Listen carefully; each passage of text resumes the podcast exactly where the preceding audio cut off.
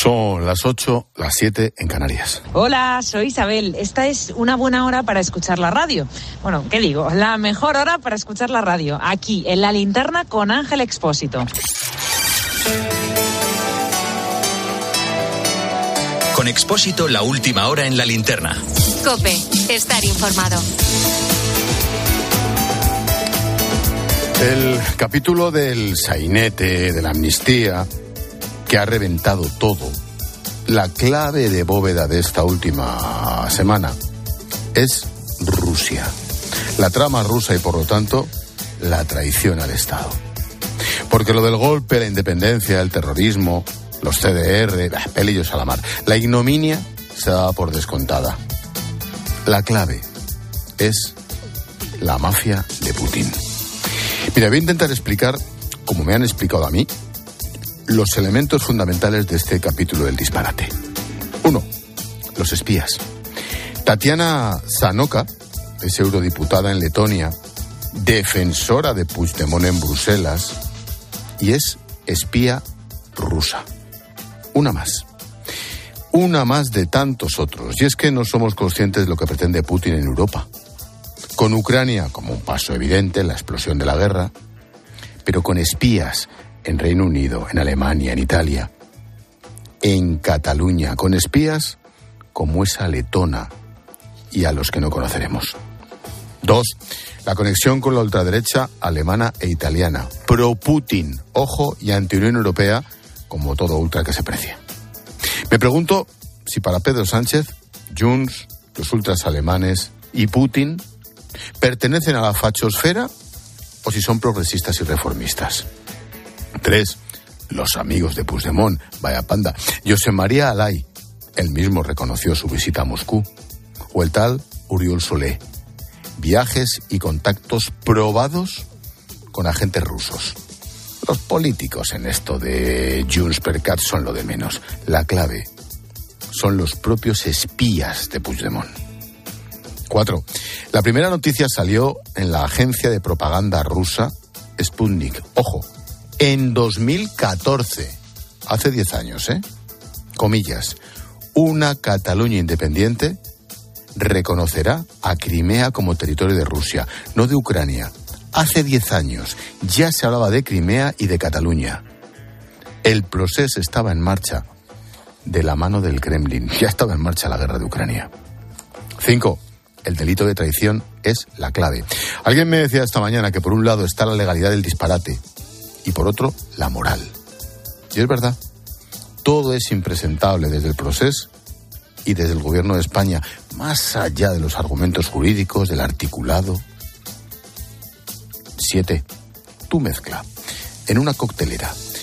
Las criptomonedas, los soldados rusos, el puerto geoestratégicamente hablando, el puerto de Barcelona, los CDR, los zumbaos estos de Tsunami Democratic, las embajaditas del proceso por el mundo. Y todo eso en manos de una panda de supremacistas lunáticos como los independentistas catalanes. Perfectamente diseñado, ¿eh? Ocho. Europa. A Europa lo que les preocupa no es la amnistía. Deben pensar que estamos locos. Sí, sí, bueno, total. Lo importante es Rusia. Putin y sus derivadas para Europa desde dentro de Europa. No lo que haga con las repúblicas exsoviéticas o... No, no, no, no. En suelo europeo. Claro, con todo esto, más lo que no sabremos, la pregunta es, ¿cómo no van a espiar los servicios de inteligencia a los protagonistas del proceso? El CNI, los servicios de información de la Guardia Civil, de la Policía, y resulta que quien se interroga como imputada en un juzgado es a la directora del Centro Nacional de Inteligencia, como si fuera una delincuente. ¿Pero qué iba a hacer la inteligencia española? Pues espiar a quien se lo está reventando con los espías rusos. Es que seguimos sin ser conscientes de la gravedad. 9. ¿Se da cuenta Sánchez de qué panda le tiene cogido por los escaños? Y le da igual. Y 10.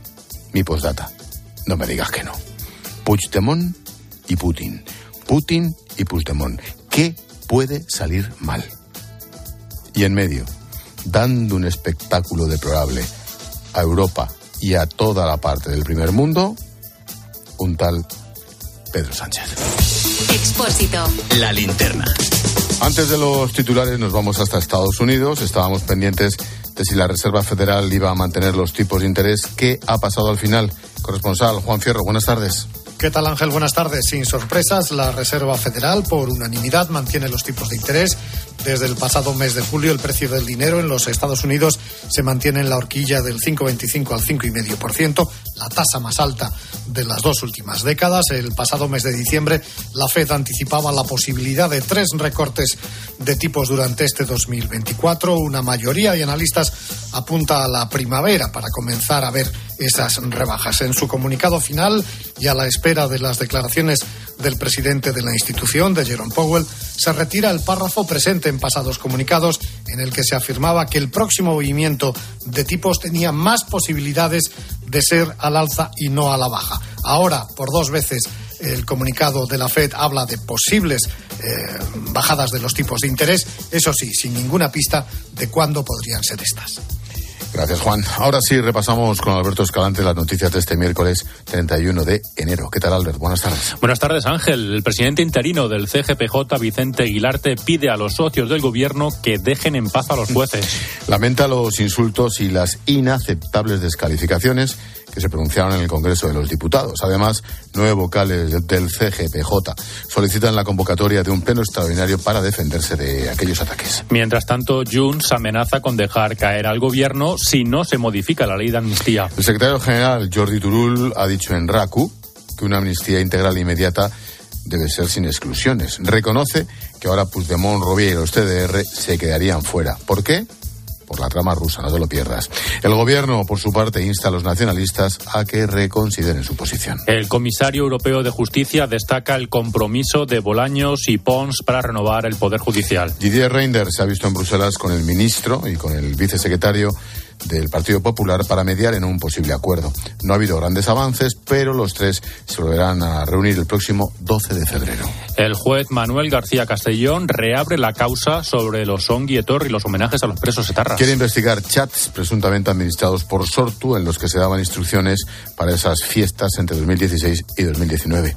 Otegui dice que el juez busca abrir el Frente Vasco tras, tras abrir el Frente Catalán. Llega a Egipto una delegación de Hamas para discutir la última propuesta de liberación de rehenes en Gaza. Los terroristas están estudiando el plan discutido entre Israel, Estados Unidos, Qatar y Egipto. De entrada, dicen que exigen la completa retirada de las tropas israelíes de la franja. Se liberarían 100 presos palestinos por cada rehén liberado. Ucrania reconoce algunos progresos sobre el terreno de las fuerzas rusas en la guerra. Las Fuerzas Armadas de Ucrania confían en que sus tropas retomen la iniciativa dentro de unos meses y reiteran en la necesidad del aumento de suministros de munición. En paralelo, ambos países han intercambiado a 195 prisioneros de guerra. El Ministerio de Igualdad investiga como un caso de violencia machista la muerte de una mujer de 44 años el domingo en Girona. Los mozos de escuadra se la encontraron muerta en Torroella de Montgrí y ayer detuvieron a su presunto autor. De confirmarse, sería el segundo asesinato de una mujer a manos de su pareja o ex pareja en lo que llevamos de año. Y detenido un yihadista de 30 años en Barcelona acusado de financiar a Daesh con criptomonedas. El juez ya ha decretado su entrada en prisión provisional. El arrestado operaba en tres redes internacionales distintas y el entramado tenía ramificaciones en varios países, según la Guardia Civil. Y nos quedan los deportes. Tenemos fútbol en directo, cinco minutos de la segunda parte del Barcelona-Osasuna, todavía con empate a cero, partido de la jornada aplazada por la Supercopa de Europa. También esa jornada incluye el Atlético de Madrid Rayo Vallecano que comienza a las nueve y en baloncesto protagonista Margasol anuncia su retirada. Una carrera llena de éxitos que deja dos mundiales, dos Eurobásquet, tres medallas olímpicas, un anillo de la NBA, tres presencias en el All-Star y así podríamos seguir casi eternamente, Ángel. Repsol no está en la previsión del tiempo. Con Martínez. Se prevé un tiempo anticiclónico en la mayor parte del país, con predominio de cielos eh, poco nubosos, salvo en el extremo norte peninsular, donde eh, no se descarta alguna lluvia débil, más probables en el Cantábrico y en el norte de Navarra. Nieblas matinales en Galicia y Baleares y calima en Canarias. Bajan las temperaturas en el norte, en el resto sin grandes cambios. A esta hora los termómetros marcan mínimas de 4 grados y máximas de 13 grados. Viento fuerte en el estrecho y en Ampurdán.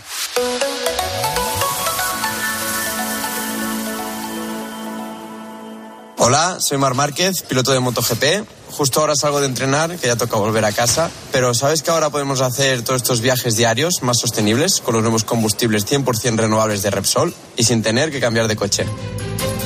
En tu día a día, algo nuevo te mueve con los combustibles 100% renovables de Repsol que puedes usar ya en tu coche.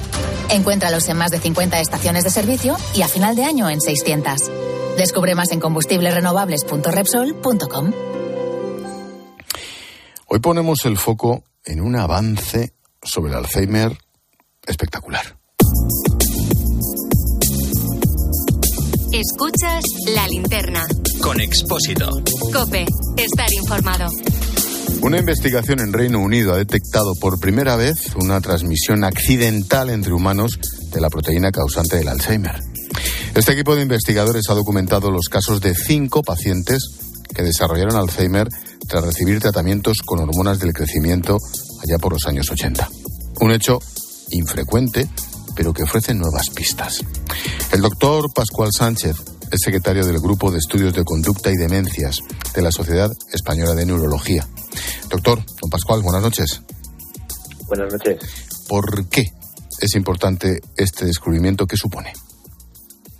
Bueno, eh, supone reafirmar una, una, línea ¿no? de, investigación que, este mismo grupo ya, ya había ya nos había avanzado hace, hace unos años ¿no? y que estas y que estas proteínas son transmisibles, se pueden, se pueden transmitir en humanos. ¿no? En, animales ya había evidencia, pero realmente eh, en este artículo yo creo que es el que con más rotundidad demuestra que, esta proteína pues se puede propagar y, puede provocar la enfermedad cuando, cuando se transmite pues de una forma pues muy desgraciada como en el, en el caso de, de estos pacientes.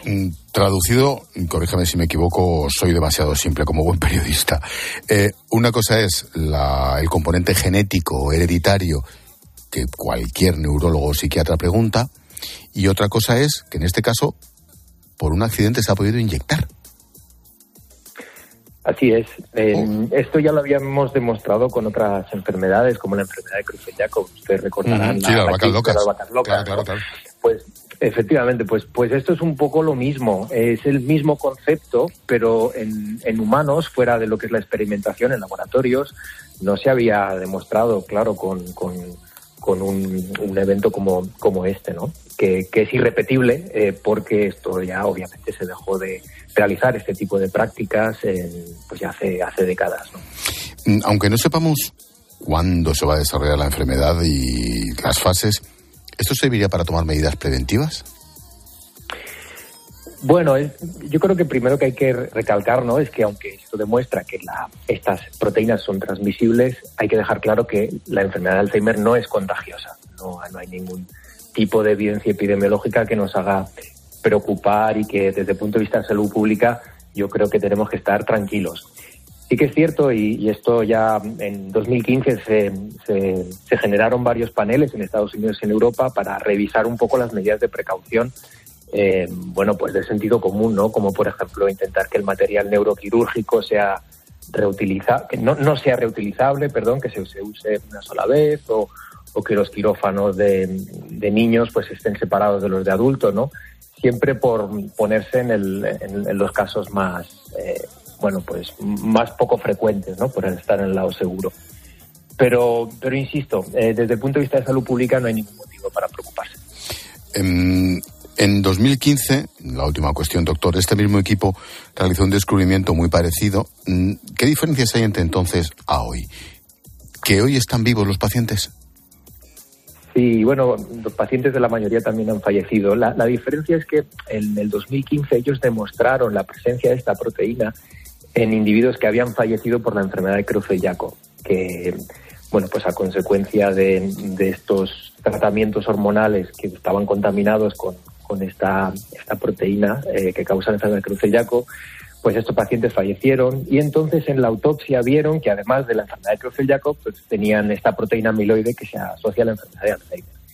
Lo que han demostrado en este, en este nuevo eh, estudio es que, eh, bueno, pues individuos que no fallecieron por la enfermedad de Creutzfeldt-Jakob han desarrollado un cuadro clínico similar a la enfermedad de Alzheimer. Esta es la diferencia. Ahora hay una clínica similar a la de Alzheimer y en el microscopio, cuando miren esos cerebros, pues ven que efectivamente hay patología amiloide y, eh, bueno, pues es atípica, pero también parte de patología tau, que es la otra huella de la enfermedad de Alzheimer.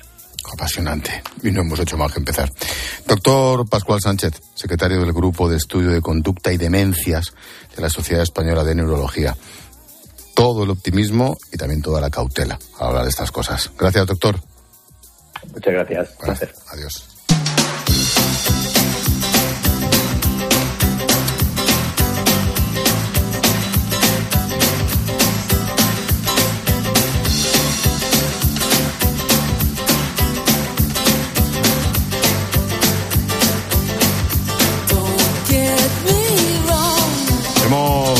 Contado noticias, ahora escucha las voces del día. José María Fuster Fabra es abogado de los policías heridos en aquellas manifestaciones de Urquinaona. ¿Tú estuviste allí, Álvaro García? Buenas tardes. Sí, hace mucho eh, que ha llovido desde no hace tanto, eh, no, pero cada día lo recordamos, además. Eh. No, no, es que, y más que tú tienes que tener imágenes grabadas de entonces para toda tu vida. Tremendas. En tu ciudad. Las tengo apuntadas en, el móvil. En tu casa, ¿verdad? Sí. Pero bueno. Vale. En fin, Ángel, buenas tardes. Eh, Fusted Fabra ha pasado por los micrófonos de Herrera en Cope y ha asegurado que no se pueden distinguir entre dos tipos de terrorismo, tal y como ha hecho el gobierno. Además, acusa a los independentistas catalanes de querer vengarse de los jueces. La palabra clave es la venganza. Ellos se quieren vengar del Estado español. ¿Por qué se preocuparon de meter el laufer? No es, es verdad que no está la ley de amnistía, pero sí están los acuerdos previos. Porque a los primeros que hay que humillar es a los jueces. Y en eso están. El ministro de Presidencia, Félix Bolaños, y el vicesecretario del Partido Popular, González Pons. Ambos se han reunido en Bruselas con el comisario de Justicia Europeo, Didier Reinders, para tratar de desbloquear la renovación del Poder Judicial. No hay acuerdo, pero los tres volverán a verse las caras el 12 de febrero. Que ha sido cordial, que ha sido constructiva. Por nosotros, desde luego, no va a quedar, como siempre durante todo este tiempo, máxima disposición a llegar a un acuerdo, máxima disposición a que recuperemos la normalidad en el Poder Judicial. Optimista no soy pero estoy satisfecho con la reunión tal como se ha producido porque se han cumplido nuestras expectativas. Y desde luego vamos a entrar en el diálogo estructurado, tratando de aportar lo mejor de nosotros mismos y de forma constructiva. Manuel es un transportista de Granada. El ministro de Agricultura, Luis Planas, ha convocado para este viernes una reunión con las organizaciones agrarias mayoritarias. Quiere evitar que la situación en Francia se replique en España. Mientras tanto, allí en ese país, en el país vecino, sigue el bloqueo de las carreteras. Manuel ha contado en la tarde el susto que se llevó al pasar por Lyon. De los que había allí con las caras tapadas con pasamontaña y eso, uno me pegó dos puñetazos en la ventanilla de mi lado con un puño de hierro. Le pegaron una pedrada al espejo. La ventanilla del copiloto la consiguieron romper. Dejaron con un tractor a tirar de las, de las puertas del frigo para reventarla, para abrirlo. Consiguieron abrir una y me vaciaron un extintor encima de los pimientos rojos.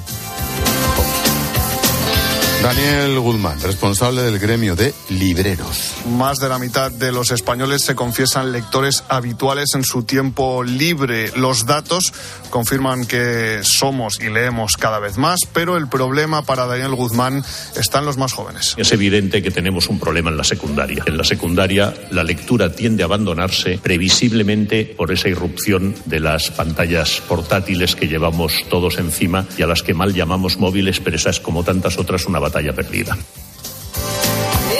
Y el sonido musical Guns N' Roses.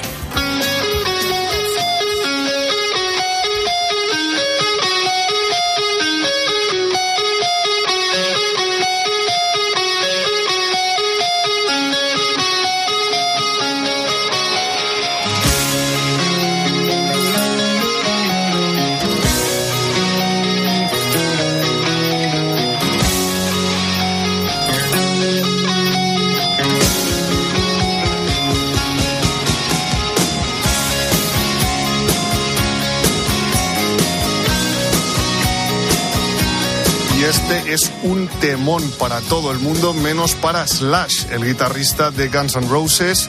La odiaba con todas sus fuerzas y es más, intentó deshacerse de ella. Lo ha explicado en una entrevista el bajista del grupo californiano Duff McKagan. De hecho, cuenta también que intentando destrozar esta canción se inventó esta preciosa introducción. Dice Slash que en aquel momento pensó que era una balada muy ñoña. un temazo. ¿eh? Siempre, no cansa Gracias, Álvaro. A ti.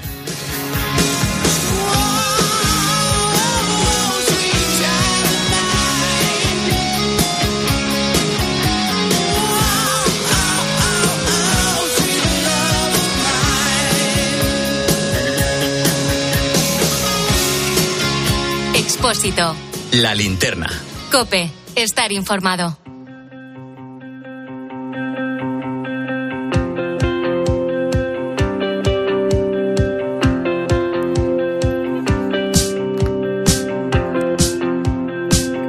Es el trabajo de Alba Sánchez Torremocha, una salmantina que triunfa en Nueva York como compositora, directora y multiinstrumentista.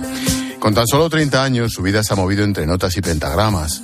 Para ella componer es algo tan natural como para nosotros respirar. Empecé desde muy pequeñita eh, tocando el violín a los 5 años en Salamanca. Luego desde allí empecé el conservatorio profesional desde los 7 a los 18. Pues eh, haciendo el profesional en Salamanca eh, me di cuenta de que la composición y la historia musical me, me gustaba mucho, entonces hice mucho hincapié en composición y cuando llegó el momento de decidir qué carrera hacer a los 18, pues decidí irme a estudiar superior de composición en San Sebastián, en Musiquene.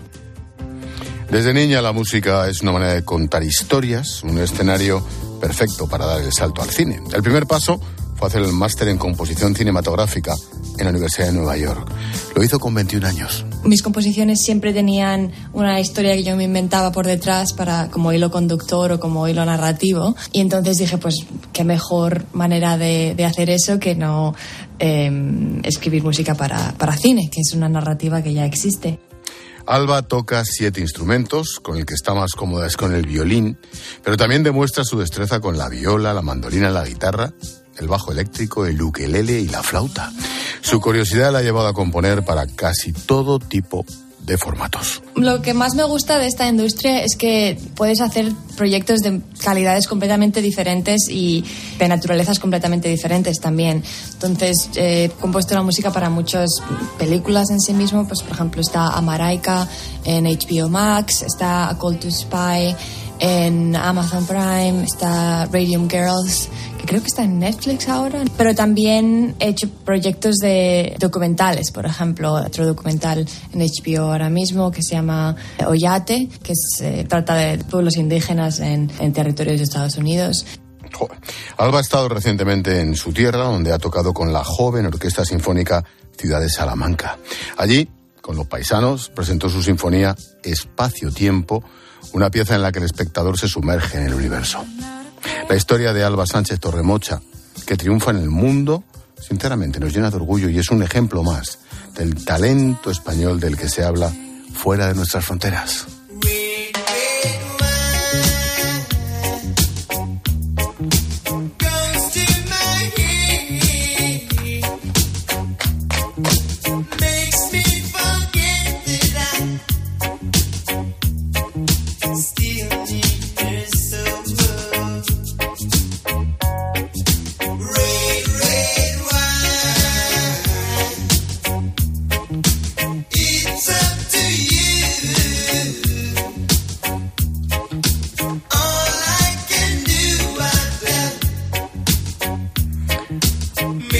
Nos damos un paseíto por las redes sociales. Ayer el Congreso no aprobó la amnistía.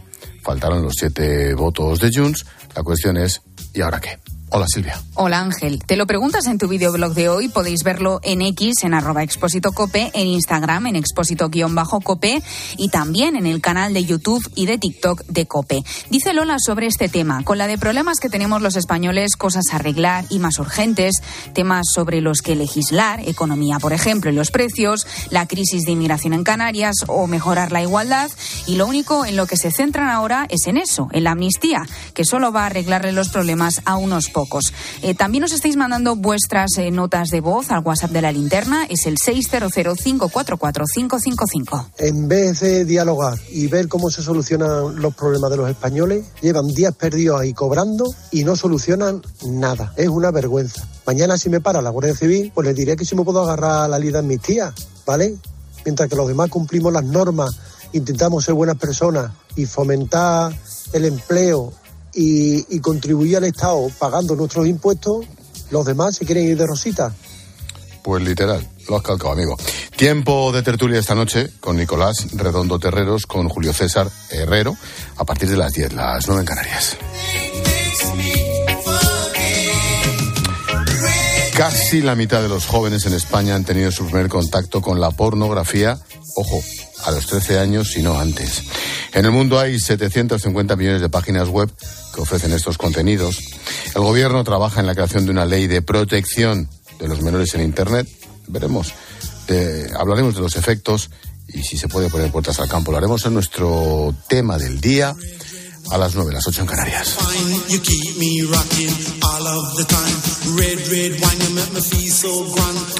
Y esperamos mensajes, Silvia. Eso es, apunta porque son un montón de sitios. Por un lado, facebook.com barra la linterna cope. También estamos en X, lo que antes era Twitter, en arroba expósito cope. Tenemos un número de WhatsApp, el 600-544-555, 600-544-555 y también una cuenta de Instagram. Búscanos por expósito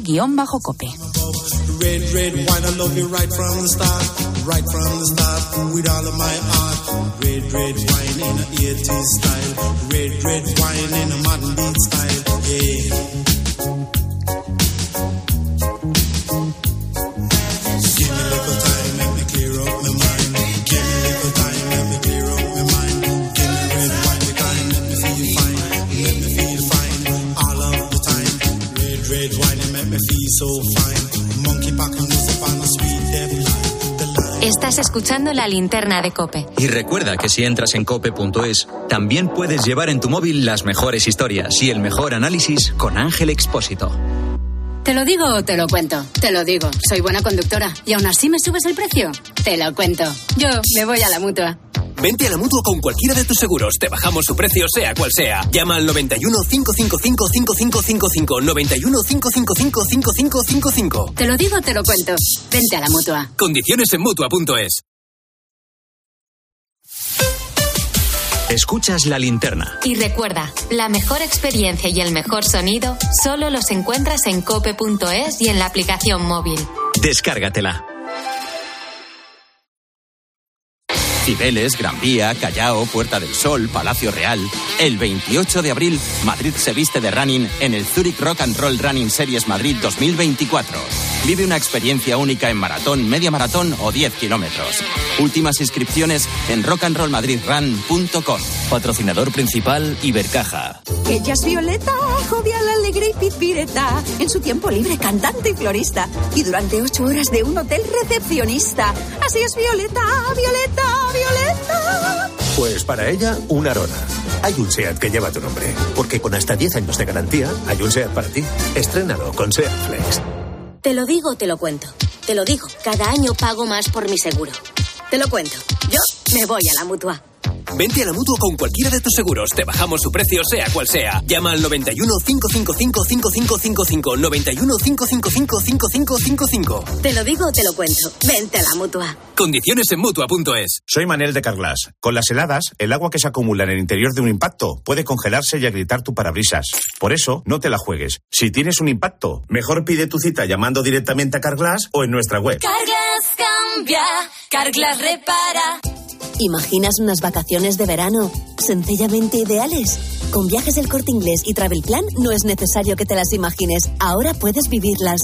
Reserva ya y consigue las mejores plazas a destinos como Mauricio, Grecia, Tailandia o Cabo Verde. No esperes más a tener un verano ideal con Travel Plan y viajes del corte inglés.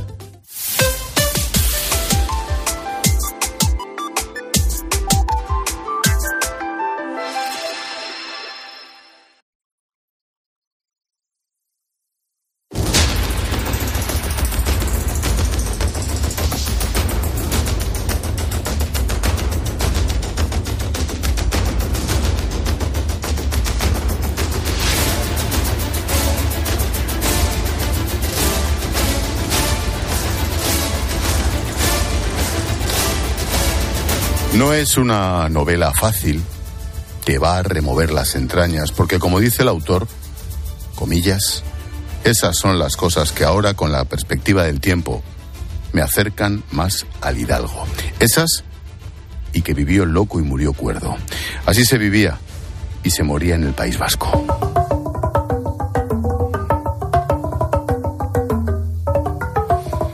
Pazman, una ficción histórica de quienes lucharon contra ETA. No es solo una novela que transcurre en el País Vasco en la década de los 90, que también. Es la historia de los hombres y mujeres del PROA 5.6, el servicio de información de la Guardia Civil en Bilbao. Años de sacrificio, de escasos sueños, de dormir muy poco, de vivir y morir entre atentado y atentado de ETA. El autor de Pazman, una ficción histórica de quienes lucharon contra ETA, publica Roca Editorial, es el coronel José Ángel Coque Astillero. Mi coronel, buenas noches. Buenas noches, Ángel. ¿Cómo estás? Pues bien y muy agradecido por la oportunidad que me dais de poder estar aquí hoy. Yo siempre que entrevisto a un guardia civil o a un policía o a un militar en cualquier lugar del mundo, termino la entrevista igual. Gracias, gracias por estar ahí. Por estar ahí donde te toque. ¿Dónde estás?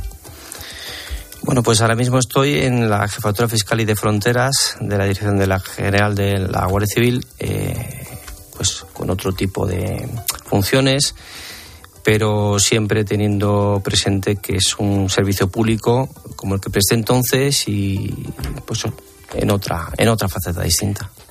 ¿Uno se olvida de aquello?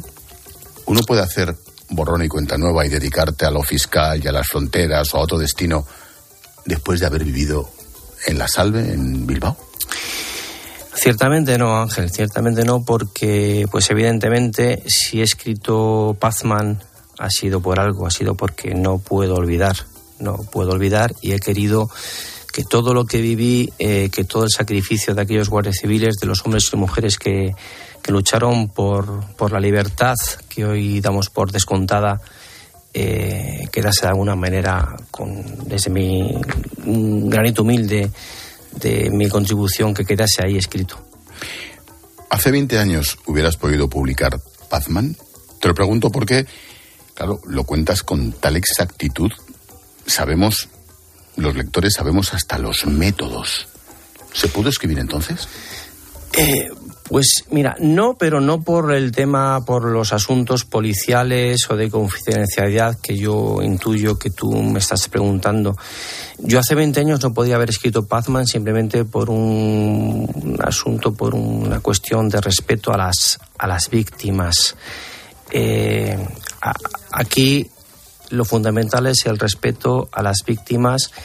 Eh, nunca jamás habría podido escribir sobre el dolor reciente de personas que han perdido a sus seres queridos de una forma tan, tan brutal.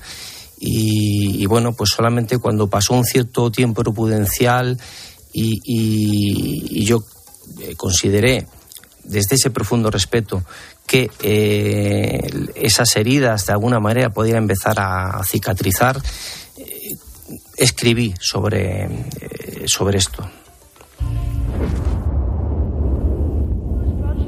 El alcalde va a echarlo en primavera. ¿En serio? Pero es un héroe. Un héroe de guerra. Estamos en época de paz. ¿Cree que siempre va a ser así? Se avecina tormenta, señor Wayne. El caballero oscuro.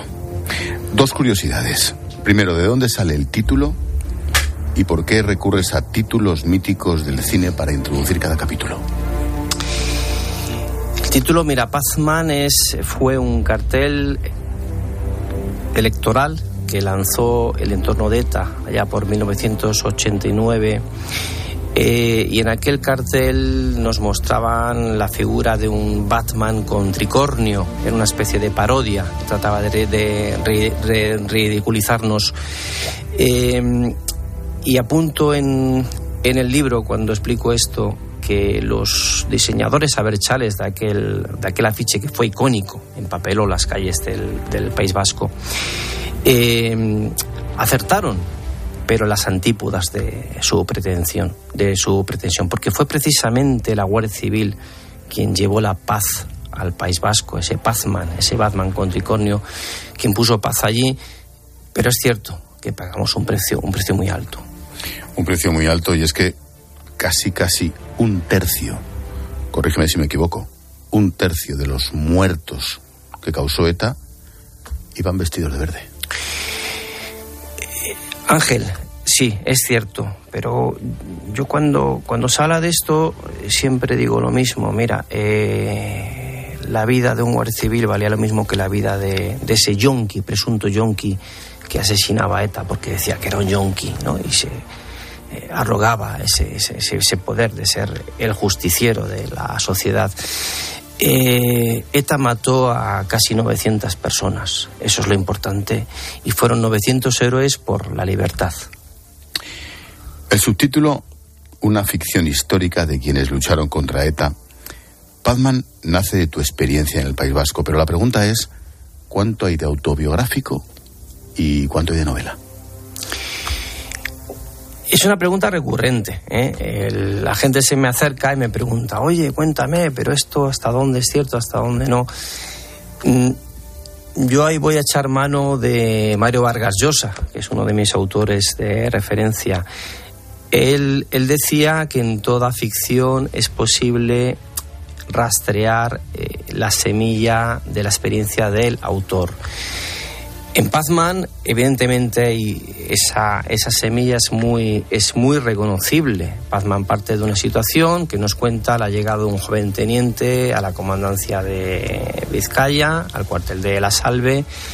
El teniente Manel, Manel Keralt en a principios de los años 90, bueno, pues esa es una situación que claramente quien me conozca o quien haya vivido aquello dice, bueno, pues este es José Ángel Astiro, este es, este es, este es Coque, ¿no? Eh, pero es cierto que también a partir de ahí el material autobiográfico, las, las memorias se diluyen en el mar de la ficción.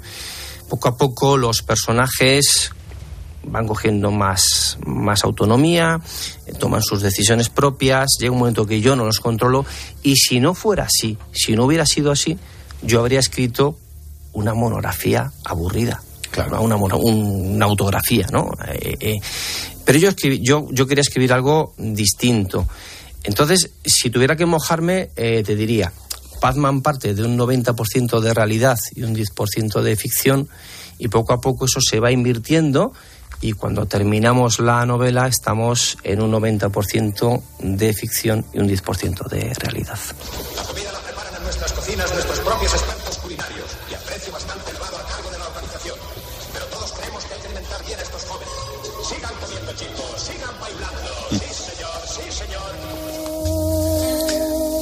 Danzad, danzad malditos.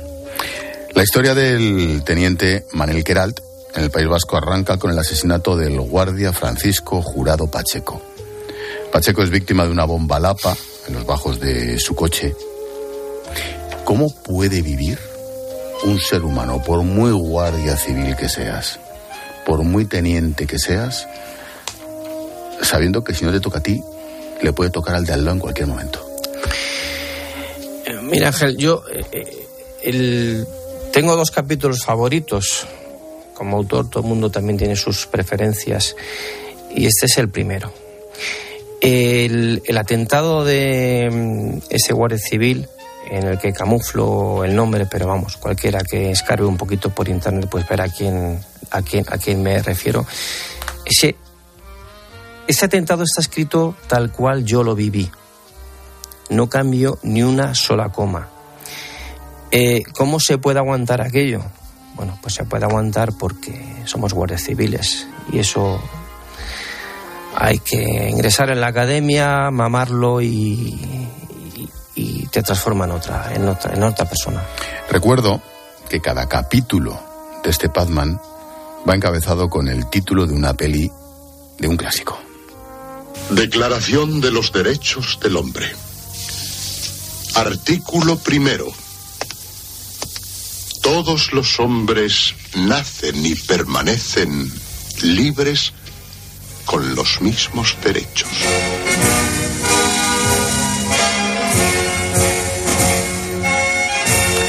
Este capítulo, ese texto, corresponde a Esta tierra es mía de Jean Renoir. Una pregunta, iba a decir personal, de, de muchos nombres propios. Coronel, Tomahawk, El Grillo, El Chacu, El Chiqui, Tintín, Ederra, El Nipón, Saca, Vicky, Misco, Peperolo, Miquel, Maisi, Eliana. ¿Quién pone los nombres a los equipos?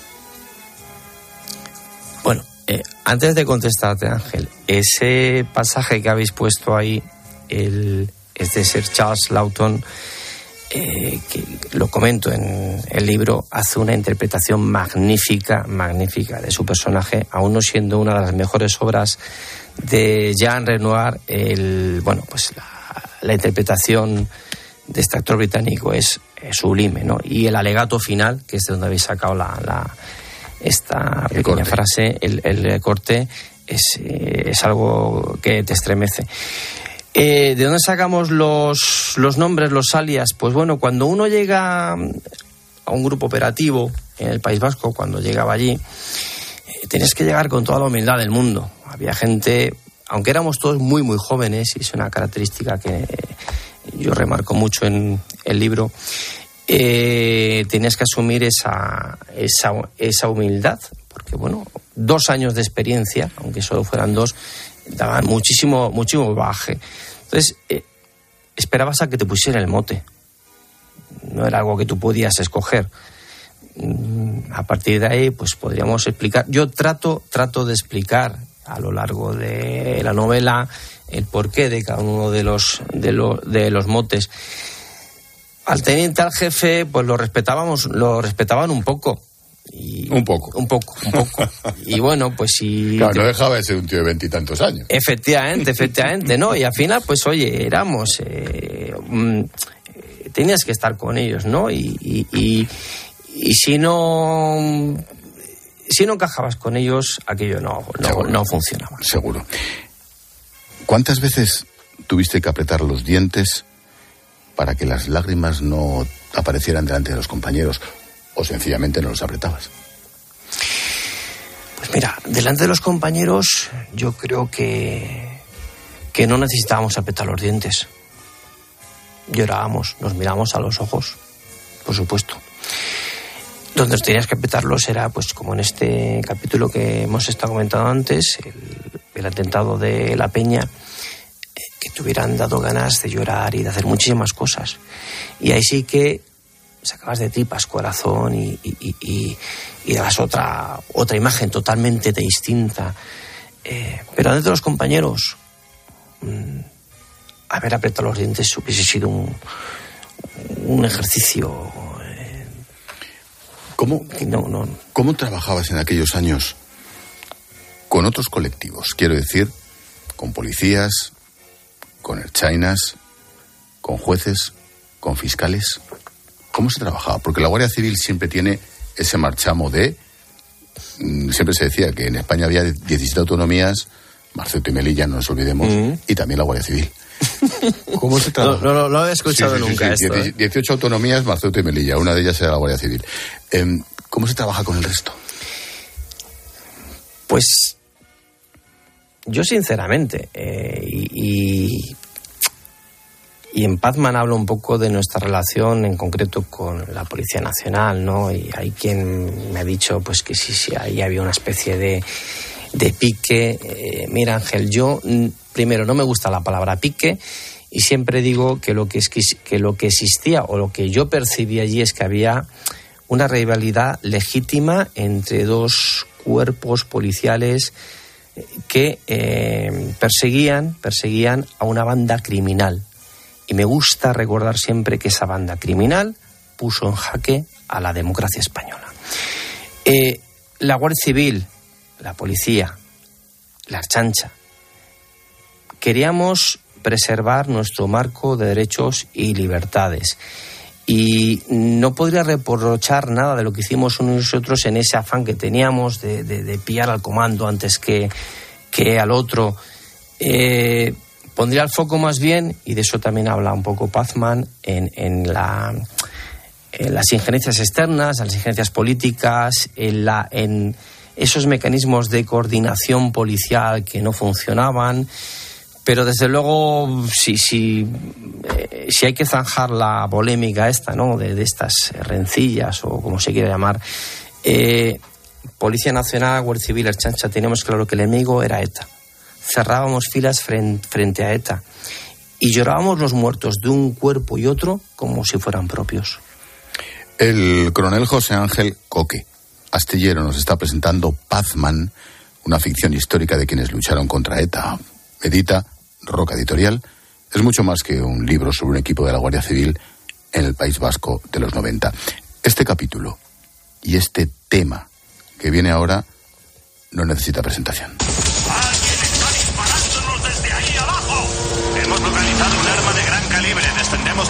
¡Ahí está! ¡Ya la veo! La descripción del ataque a la casa cuartel de Guernica el edificio convertido en el objetivo de aquel bloque de hormigón con ocho tubos de PVC que eran lanzagranadas desde un maizal. ¿Por qué Apocalipsis Now de Coppola? Yo tengo algunas películas fetiche eh, y esta es una, esta es una de ellas. bueno, pues eh, el que lea Pazman verá que, que la figura del, del coronel Kurtz, eh, protagonizada por Marlon Brando, está presente durante varios, durante varios capítulos, eh, capítulos porque él eh, tiene un, monólogo final cuando concluye Apocalipsis Now eh, que refleja muy bien en cierta manera lo que algunas veces sentíamos allí y esas, ese monólogo no, no, no lo sabría recitar de memoria pero habla mucho y repite mucho la palabra el horror el horror Vamos con el equipo del teniente Keralt. Jesucristo, si es posible, dale permiso para volver a la vida. Dame palabra. La palabra. En aquellas circunstancias, una amistad era para toda la vida, como la que surge entre Keralt y Fulgencio Rangel González, el grillo o dicho de otra manera, ¿se perdonan los errores?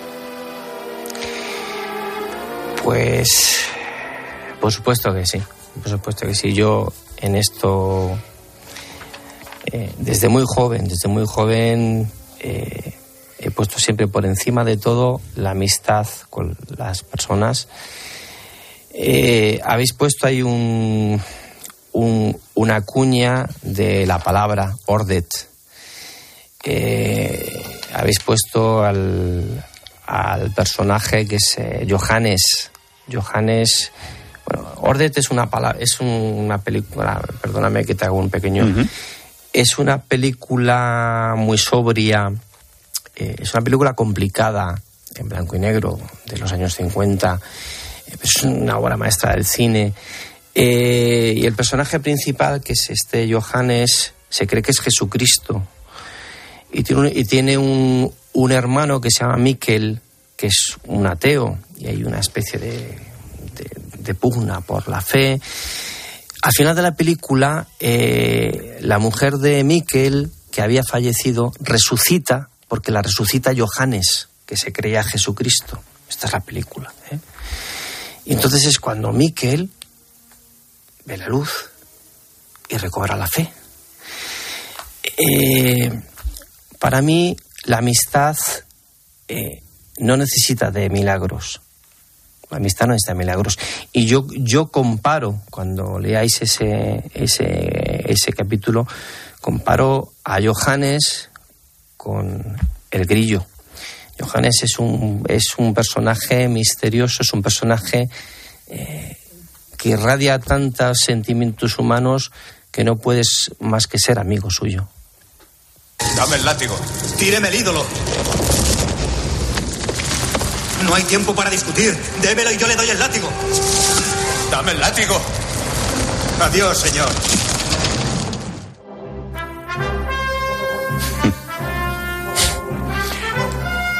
Es que hay canciones que son himnos. Y en Busca de la Larga Perdida, pues tiene una canción que es la peli, la peli es la canción. ¿Cómo era el modus operandi de ETA? Y te pregunto casi tipo test, porque nos podríamos tirar días y días hablando. ¿Cómo es posible que os costara tanto, por ejemplo, entrar en los registros de matrículas o en los censos y que ellos lo tuvieran tan fácil para entrar en vuestras matrículas y en vuestros censos? Era así. La política. Era así. Eh, no te puedo decir más, Ángel. Eh, con la perspectiva del tiempo, uno se da cuenta, al, al margen de las limitaciones legales, eh, que los procedimientos de trabajo eran muy, muy, muy rudimentarios eh, y no solo esas limitaciones de la tecnología de entonces, ¿no? Porque bueno, yo, yo pienso a veces, si hubiésemos tenido drones, por Ya ves. ejemplo, ahora, pero ¿y si los hubiera tenido ETA? Cuidado, ¿eh? Eh, como el, el dron como vector de, ataca- de ataque puede hacer muchísimo daño. Lo, lo- lo que está claro es que esas limitaciones de la tecnología de entonces, eh, sumadas a la precariedad de medios que, que teníamos, porque no siempre hubo, en contra de lo que se cree, no siempre hubo abundancia de medios para luchar contra ETA. Esas, todas esas eh, condiciones se suplían a base de ingenio, de ganas, de, de operaciones, de, de esfuerzos ingentes. A mí me viene un poco a la memoria esa operación contra, contra Kubati. Eh, 1.500 guardias civiles desplegados para controlar 600 cabinas telefónicas porque sabíamos que un día, a una determinada hora, tenía que hacer una llamada de, de teléfono y lo pillamos. Se hacían machadas y a base de machadas es como se derrotó a ETA.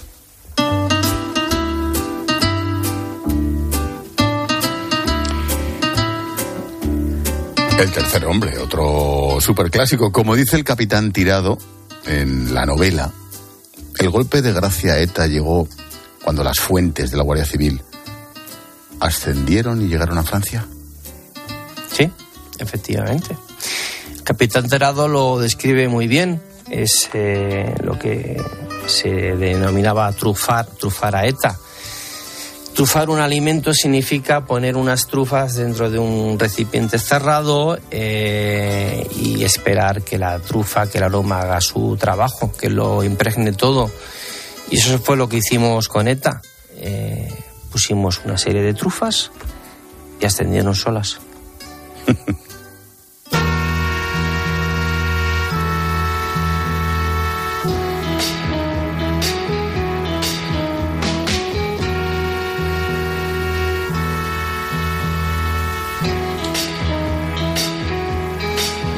El teniente se enamora de Eliana, una aspirante de aquel equipo de guardias civiles. Esta era la canción de la pareja, por cierto, el Can't Take Eyes. Los miedos del teniente rompen la relación. Y no quiero tocarte la fibra, coronel, pero ¿se puede tener familia estando donde estuviste? Había quien la tenía. Yo tomé una decisión. Yo entendí aquello como una, una entrega total y absoluta. No digo que quien tuviese familia No lo hiciera. no, claro, no claro, lo claro. hiciera, pero sacrificaba otras cosas a lo mejor. Eh, yo llegó un momento que dije, bueno, eh, tengo, tengo, tengo que escoger, ¿no? Ese, ese momento fue cuando tenía que ascender a, a capitán y dije, o sigo o no tengo vida personal. Deci- decidí seguir. O sea, perdón, tener vida personal. Ya, ya te entiendo. Por último, El Ayuntamiento de Madrid va a levantar un monumento a los 243 guardias civiles asesinados por ETA. En aquellos durísimos años, ¿os sentisteis abandonados por la sociedad? Espera, espera, espera, espera. Come over to the window, my little darling. Es la canción que recuerda el teniente al terminar el libro. Y ahora me respondes. Eh, yo invitaría a quien escuche el programa Ángel a que lea Pazman y cuando termine que se responda él, mismo, ¿no? Eh, como autor, te diría, cuando escribí esas últimas líneas, eh, traté de, sin ponerla explícitamente, traté de expresar que, que sí, que, que vencimos, que derrotamos a ETA, pero que a veces, como en un capítulo en el que el chiqui, con sus 14 impactos de bala, que es un personaje real y que cuando vamos a presentar el libro, él lee un pasaje en el que cuenta su vivencia, tiene 14 agujeros de bala. Y se mira al espejo por las mañanas y se pregunta, ¿por qué? Pero sobre todo, ¿para qué? Con la perspectiva del tiempo. Claro, claro, claro. En las páginas de Pazman, una ficción histórica de quienes lucharon contra ETA, a modo de postdata, Coronel Astillero. ¿Qué hay más? ¿Nostalgia u honor? Pues algo que no he comentado, yo escribí el libro para reivindicar el papel de los guardias civiles, del sacrificio que hicieron los hombres y mujeres de la Guardia Civil por, la, nuestra, por nuestra libertad. Eh, ¿Qué hay? Hay honor y gloria para aquellos caídos. Pazman, una ficción histórica de quienes lucharon contra ETA, edita Roca Editorial y firma el coronel Coque Astillero. Suerte y gracias por estar ahí. Muchísimas gracias y buenas noches, Ángel.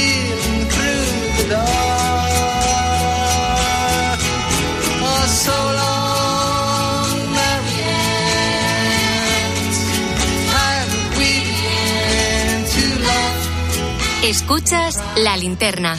Con Expósito. Cope, estar informado.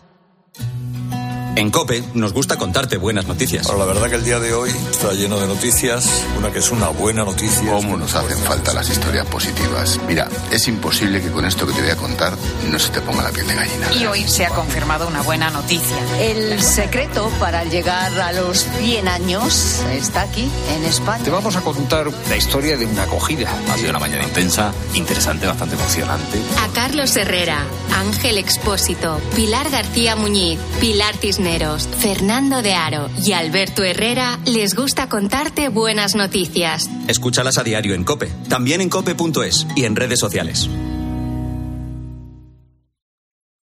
La avería del coche, la universidad de Ana. No sé cómo voy a llegar a fin de mes. Tranquilo. Si alquilas tu piso con alquiler seguro, puedes solicitar el adelanto de hasta tres años de renta para hacer frente a imprevistos económicos o nuevos proyectos. Infórmate en alquilerseguro.es o en el 910-775-775. Alquiler Seguro, la revolución del alquiler. Escuchas la linterna. Y recuerda, la mejor experiencia y el mejor sonido solo los encuentras en cope.es y en la aplicación móvil. Descárgatela. La vida es como un libro y cada capítulo es una nueva oportunidad de empezar de cero y vivir algo que nunca hubieras imaginado. Sea cual sea tu próximo capítulo, lo importante es que lo hagas realidad. Porque dentro de una vida hay muchas vidas y en Cofidis llevamos 30 años ayudándote a vivirlas todas. Entra en cofidis.es y cuenta con nosotros. ¿Perdona? ¿Que ahora Movistar Prosegura Alarmas incluye una garantía antiocupación? Uf, ya verás cuando se entere mi perro. Ningún guardián puede competir con Movistar Prosegura Alarmas, la primera y única alarma con garantía antiocupación, que no solo disuade y protege, ahora también se compromete contra las ocupaciones. Contrátala en el 900-222-250 o en movistarproseguralarmas.es. Hay quien se paraliza frente al cambio y quien siente un impulso imparable. Tú eliges. Cambiar es lo que nos hace sentir. Cupra Formentor. Ahora por 29.900 euros con 5 años de garantía y mantenimiento sujeto a financiación. También híbrido enchufable. Más emociones en cupraofficial.es. ¿Eres profesional de la construcción y la reforma? En Leroy Merlin te ayudamos a llevar a cabo cada reforma con éxito haciendo tus compras más fáciles. Con un equipo de expertos a tu disposición, más de 100 tiendas pro abiertas desde las 7 de la mañana y un gran stock de productos disponibles y bajo pedido. Si eres profesional, únete al Club Pro y descubre muchas más ventajas. Leroy Merlin, ahora somos más pro. Pero qué ricos están estos tomates. Son nuevos, se llaman mar azul. ¿Qué pasa? ¿Que se cultivan en el mar? Sí, hombre, como el mejillón. Que no, que son de Motril, de la empresa hortícola Guadalfeo. ¿Y por qué son azules? Porque tienen antocianinas. Muy sanos. Y ricos. Tomates mar azul, la mar de sanos, la mar de buenos.